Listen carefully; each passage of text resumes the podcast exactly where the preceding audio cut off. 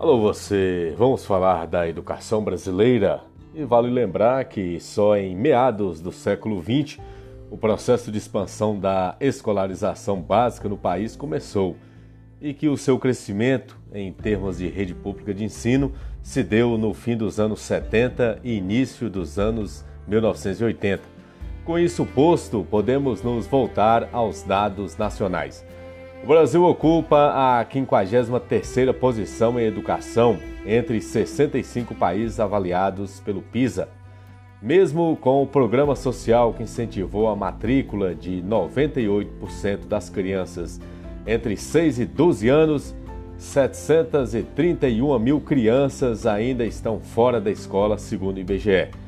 O analfabetismo funcional de pessoas entre 15 e 64 anos foi registrado em 28% no ano de 2009, segundo o IBOP. 34% dos alunos que chegam ao quinto ano de escolarização ainda não conseguem ler, segundo dados do Todos pela Educação. 20% dos jovens que concluem o ensino fundamental e que moram nas grandes cidades não dominam o uso da leitura e da escrita, segundo Todos pela Educação. Professores recebem menos que o piso nacional salarial da educação. No estado de Minas Gerais, por exemplo, perde-se 40% do piso todo mês, o que dá inicialmente em torno de R$ 1.500 que faltam no salário do professor.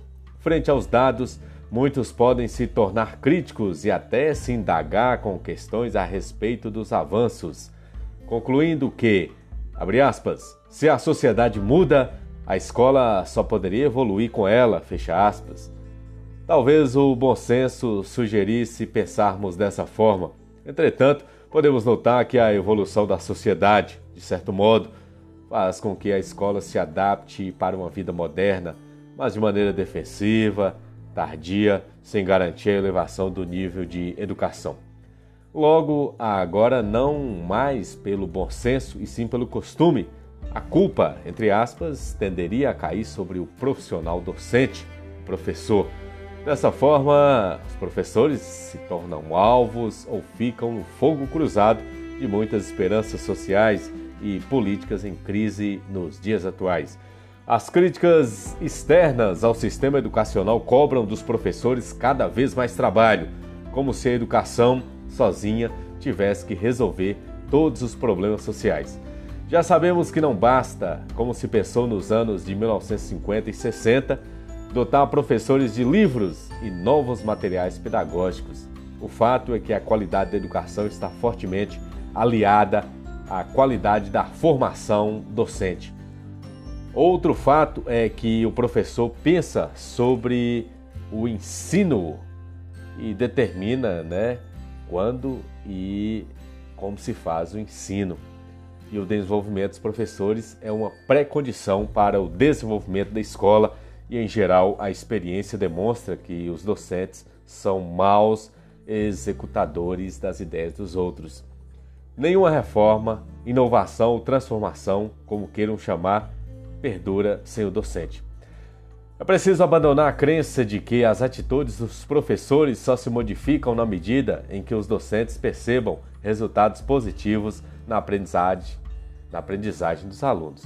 Para uma mudança efetiva de crença e atitude, caberia considerar os professores como sujeitos, sujeitos que, em atividade profissional, são levados a envolver em situações formais de aprendizagem.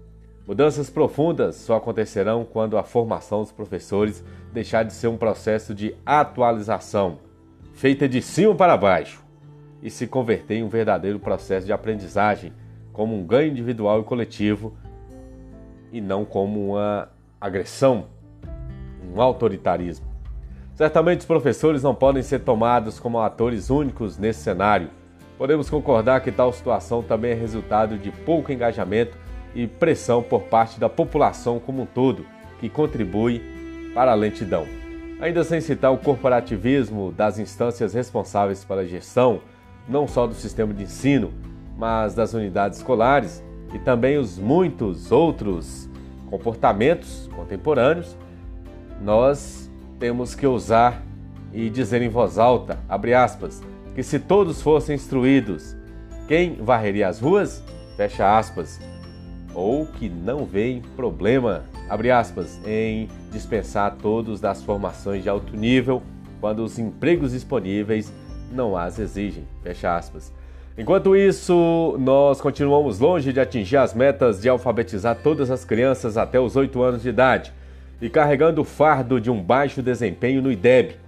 Com o índice de aprovação na média de 0 a 10, os estudantes brasileiros atingem, tiveram a pontuação de 4,6 em 2009.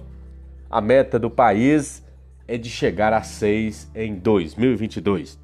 Estamos falando aqui de educação. Professor Flávio Lima, professor 5.0, capacitação Google Workspace, produtor de lives e podcast.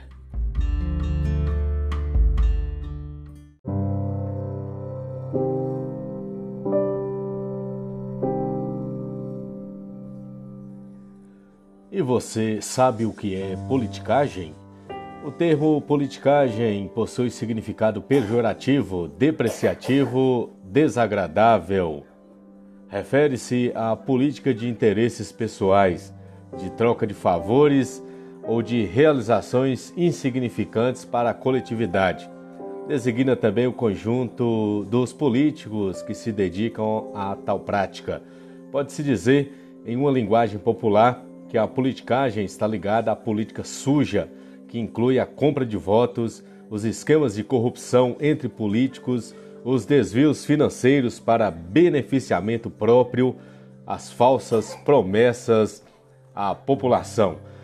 É uma política reles e mesquinha, movida pelo desejo do poder e enriquecimento fácil e ilícito que possamos dizer não a esta politicagem que há décadas está dominando a nossa cidade, o nosso estado, o nosso país. Educação política e fiscal. É ano eleitoral. Temos que eleger os nossos deputados, nosso governador, senador, presidente, com voto que seja em nome da cidadania, da coletividade e da boa política.